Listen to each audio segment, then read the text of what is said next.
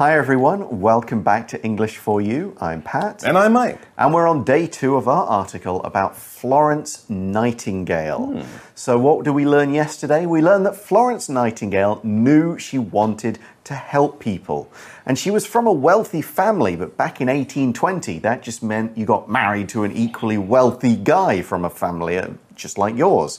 But Florence Nightingale rejected a marriage proposal arranged by her parents in order to train as a nurse. Wow, that's pretty amazing. I guess the way we could think of it today would be like if your family is a big doctor family and your parents and grandparents were doctors and you say, I want to be a rock star.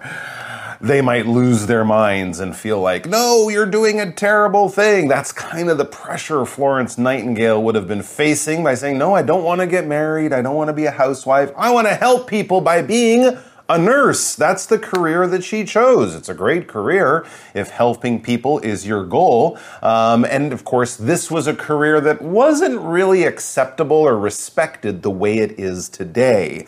I guess if many uh, parents today heard that their sons or daughters wanted to be nurses, they might think, great, that's a good career. People respect it. You get paid fairly well. You know, it's that you're helping people.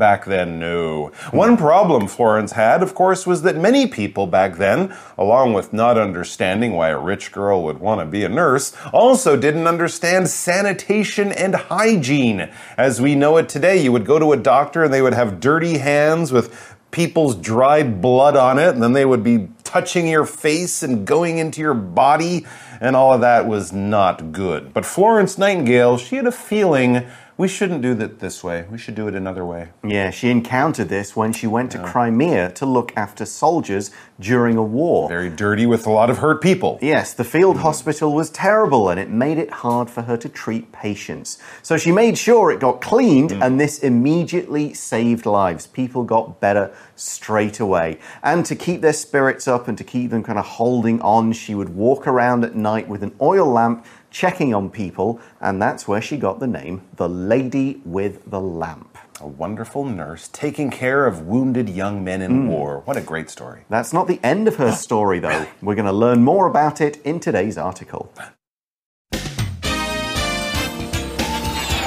Reading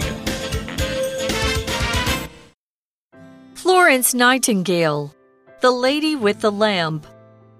After the war, Florence returned to London. In 1860, she helped establish the Nightingale Home and Training School for Nurses. The school was built in her honor. By this time, Florence Nightingale had changed public opinion about nursing for the better, and her legacy lives on to this day. Today, people regard Florence as the mother of modern nursing. Every year on May 12th, people around the world celebrate International Nurses Day. This particular date was chosen to honor Florence, as it was the day of her birth. On International Nurses Day, people celebrate nurses and the hard work they do to keep us all healthy. Some countries recognize excellent nurses. Others run special activities educating people about the nursing profession. Rarely do medical emergencies as big as COVID 19 strike on a global scale. But when they do, nurses and other medical professionals play a very important role in society. They put their own lives in danger to help people who are infected. Now, more than ever, people understand the important work that nurses do. All right, so the Crimean War did eventually end. And of course, when the war ended, everyone went home. And as we pick up today's story, we learn that that's what's happening. After the war, the Crimean War that we read about yesterday, after the war, Florence returned to London. And I guess she was very interested in continuing her career as a nurse. Well, actually, now she's a famous nurse. Hmm, and what does she do? Well, in 1860, she helped establish the Nightingale Home and Training School for nurses. Cool. So to kind of get more people following her methods, doing the cleaning and everything, doing it the right way. Hmm. She helped establish this. To establish something, it's kind of like saying to set something up, but it's a little more formal. You help really organize it from the start. Maybe help to get the money that's needed to do the setting up, hire people, consult people, really get things going. You might say Miles's great grandfather established a hospital back in the 19th century. So he was the one that said, okay, I'm buying the land, I'm hiring builders, I'm going to hire some doctors to work here. I helped establish it. And there's might be his name on it or a hmm. statue of him in front of it. That's how you know that this person did this great thing of setting up this wonderful school, hospital, institution that has helped many people since then. And the school, of course, Florence Nightingale School, it says the school was built in her honor. Of course, she helped establish it, her name's on it. She got a lot of young women in Britain and around the world to be interested in having a career as a nurse. All of these are good things. And when someone does a lot of good things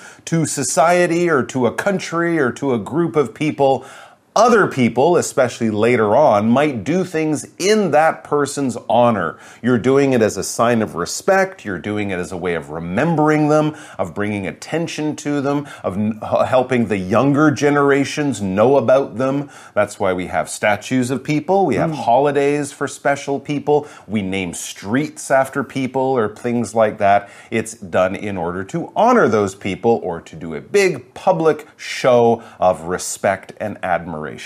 Okay, so the article then goes on to say by this time, so by the time the school was set up, Okay. Florence Nightingale had changed public opinion about nursing for the better, hmm. and her legacy lives on to this day. Got a few things to look at in this sentence. First, we're saying she changed nursing for the better. If you do something and it's often change something for the better, you do it in a way that improves things. You make it better and you leave it a lot better than when you found it, which is, you know, a lot of people say that's what I, what I want to do in any kind of job or with my life. Leave things in a better state than when I started. Hmm, And if you do that, you are certain to have a wonderful legacy. Well, we've learned a few different phrases about things we do for great people in society or in history. We do things in honor of them. We do things to show them respect. And of course, when you do something great, it will have effects that go on maybe long after you have died. And that will be your legacy. It's kind of like the ripple effect or the things that we get from someone like Florence Nightingale, who we never knew, will never meet, was from a different part of the world and died a long time ago but there are still effects that we feel today because of the good things she did back then. That is her legacy. Sometimes it's a good legacy, sometimes it's a bad legacy. If you're a terrible person and hurt lots of people, then even, you know, years after you're dead, people will still feel the effects of your evil, and that's a bad legacy. So, of course, most people, and the ones we generally remember in history, they have good legacies. And the idea of a legacy is that it lives on.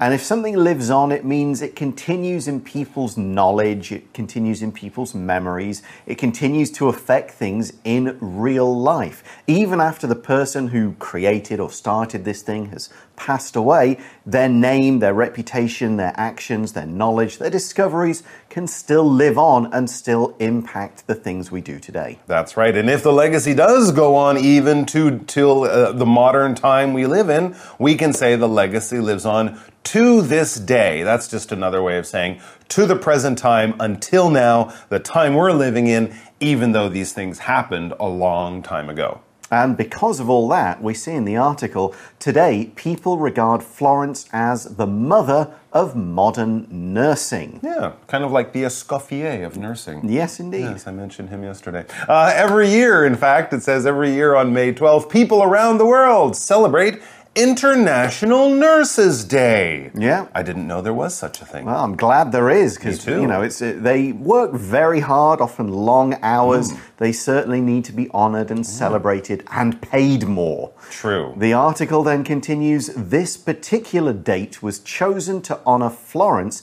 as it was the day of her birth. Ah, now you could just say birthday here; it would make sense, but the day of her birth just means the same thing. That's you go. That's right. On International Nurses Day, people celebrate nurses and the hard work they do to keep us all healthy. And no, before you ask, nurses do not get the day off. Mm. That's part of being a nurse. It's hard to get a day off. We need them so much. Okay. Now, different things will happen all around the world. This is International Nurses Day, mm-hmm. and we learn some countries recognize excellent nurses. That's a good thing. Yeah, now we're using recognize in a slightly different way here, so let's learn how and why. So we often use recognize to mean, oh, to look at something and you go, I know what that is. I know who that is. I recognize it. I've seen it before. But here we're using recognize to mean to give praise, to give approval to someone. You are showing that you have understood and you know about something good that they've done and you want to kind of reward them, make people aware of what they've done, give them a, a prize, give them some attention, something like that. It's the similar to what we looked at earlier with honoring somebody. The award, for example, the award was given to recognize Sergeant Anderson's 35 years of service as a police officer. So that happens in some countries. Mm-hmm. People would recognize nurses for the job they've done. You know, it's, it's not quite a nurse of the year, but No. they would they would maybe talk to hospitals and go, mm-hmm. "Look, have you got any nurses who've you know done such a great job, or maybe they've been working for a certain amount of time, mm-hmm. just so we can recognize them. We'll get their name out there. We'll thank them for what they've done. Maybe give them an award or something just to show, hey, we know what you've done. You know, we want to tell everybody about it and celebrate it. So that happens in some places. Absolutely. We should do that, right? To the people who are currently nurses and are doing a fantastic job, we should definitely do things in honor of them. But what else? What else can we do to help the nursing profession? How about letting the next generation of future nurses know what a great career? That's another thing they do. Others run special activities educating people about the nursing profession. That can be, you know, people just who have other jobs kind of telling them what a nurse actually does, because I mm-hmm. guess a few of us would be able to guess,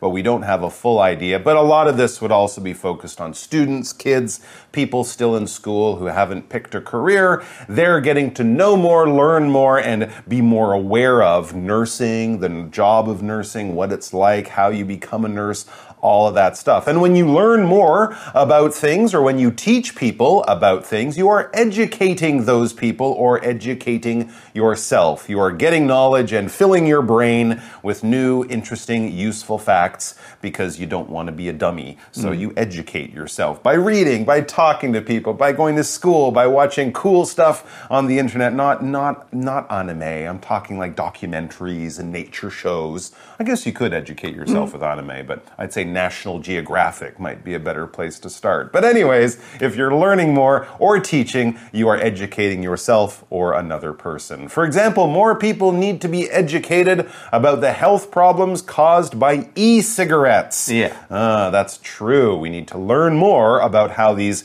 safe things are not safe. That's right. Yes. And here we're talking about educating people in the nursing profession. Here we're using the word profession just as a synonym for a job, a career. The job of being a nurse is the nursing profession.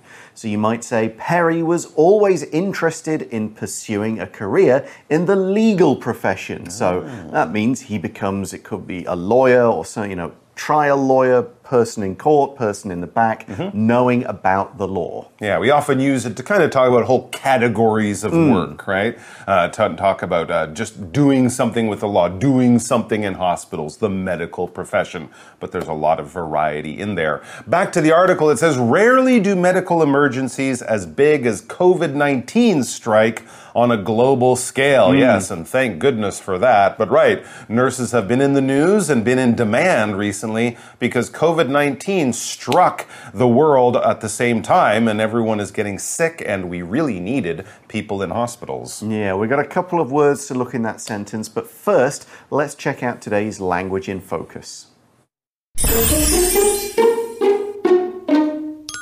So, what we just saw was an inverted sentence. Now, we could have said medical emergencies as big as COVID 19 rarely strike on a global scale.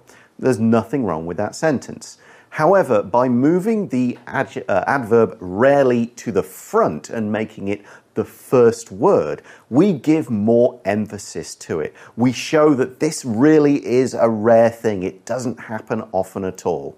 Now, when we do this, we usually have to add some kind of modal verb after that adverb. So a be verb or have, will, and in the case of our sentence, do. Rarely do emergencies like this happen. Now, we can use other adverbs instead of rarely here as well. They're often adverbs of frequency, such as barely, scarcely, hardly, or we can also use negatives like never. For example, never do I hear this song without thinking of my time in senior high school.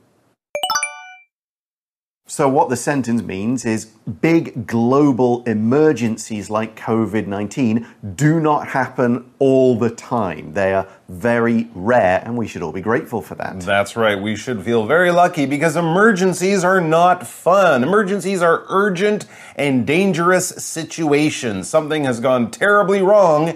It happened just a short while ago, and we need to do something about it now. We can't wait three hours. We can't say, oh, can we do that tomorrow? No, it's an emergency. The house is on fire. There's an earthquake. There was a car crash outside, and people are hurt. They're lying in the street. These kinds of things things are emergencies. If you ever think, I need to call the police, the fire department, an ambulance, I need to get help right now because something terrible is happening right around me that is an emergency of some kind. For example, Dave got a phone call and then rushed out the door saying there was some kind of emergency. Mm. He seemed very panicked. He seemed very scared. He seemed like he needed to get out of here. So something must be going on and it must be bad. Right. And we say that these kind of global emergencies rarely strike. Now, strike can mean to hit something. So, yes, COVID 19 hit the world. Mm. We also use strike to mean kind of affect somebody or something,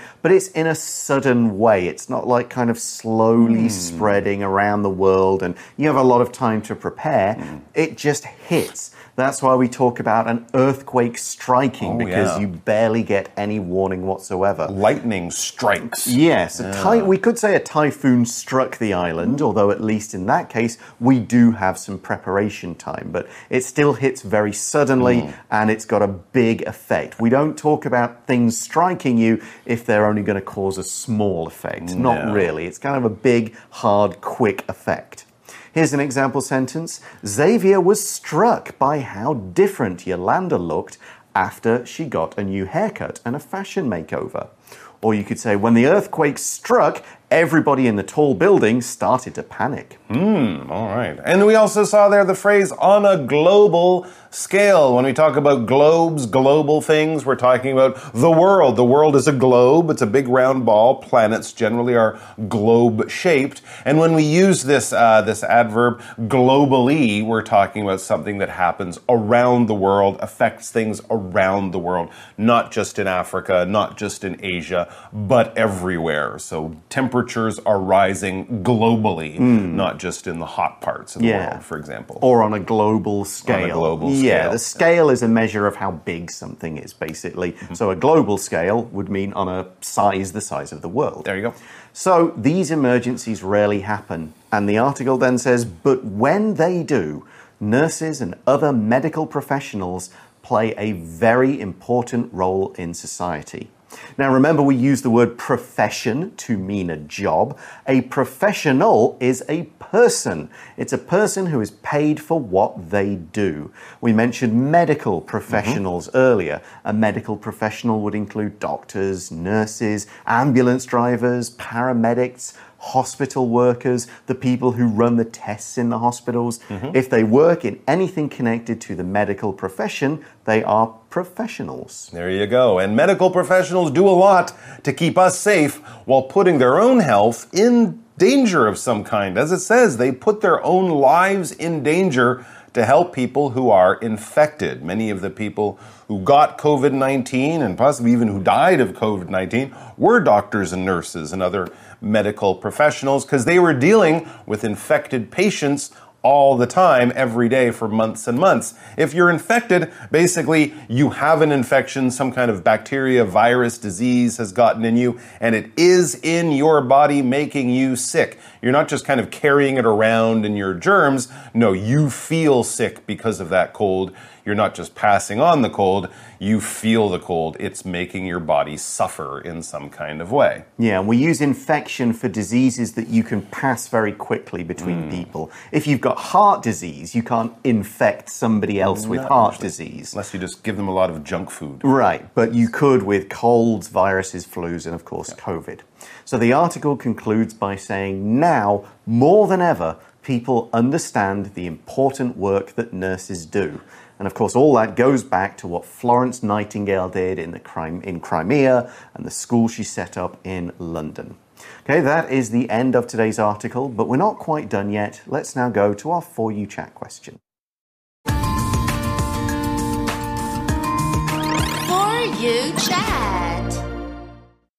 So today's question is Do you have any personal experience with nurses? Describe what happened. Hmm. Well, my mom's a nurse. She Okay. was a nurse. My wife was a nurse. Okay. So I have those personal experiences, I guess. But actually, I had some good, fun experiences with nurses here in Taiwan. Many years ago, I had surgery in a hospital. I didn't speak any Chinese. I'd only been here a few months. And the Oh. nurses, their English wasn't so good, but they were so sweet. They were so kind. They would come to my bed in the morning or at different times with little cards with English sentences hmm. written on them. And they would do their very best to make sure I was, they would say, like, do you have pain? Do you need bathroom? Do you want food? You know, and I would just say, no, no, I'm fine. Oh, no, thank you, thank you very much. But I just thought it was really cute. It was really sweet. They didn't have to do it. They could have pushed the one nurse who did speak English, but they all took their turn and I helped them with their pronunciation. So Yeah. they made my body better and I hopefully I made their English better. Cool. Um, I'm lucky in that so far I've not had to spend any lengthy period of time in hospital. So, from my side as a patient, my interactions have all been very quick. Good. But I did work in, uh, my dad is a doctor, was a doctor, and he had his own clinic, and the clinic had a nurse. Must have some nurses there. So yeah, my my interactions with nurses have been more on sort of people I worked with, kind of okay. seeing the how much of the a lot of the just a lot of day to day care that she Hmm. did because we'd say, look, the kind of problem you've got, patient number two.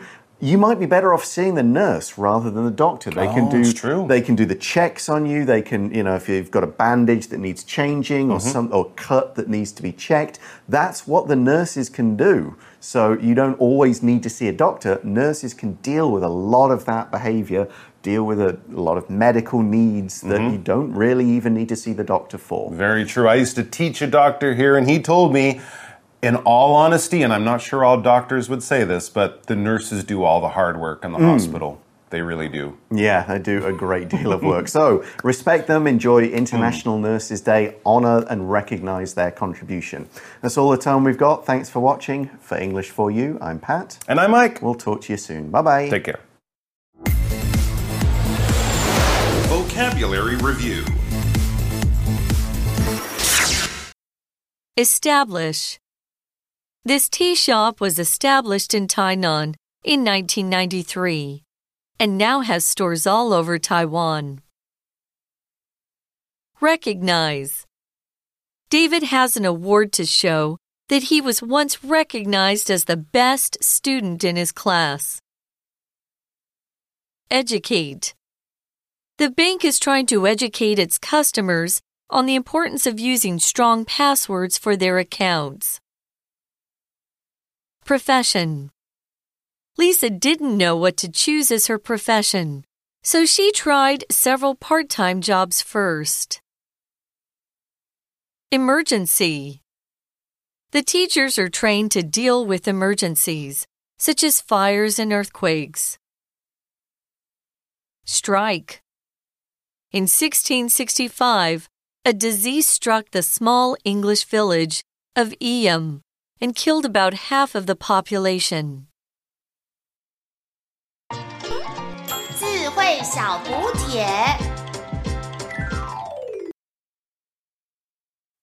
Legacy In fact,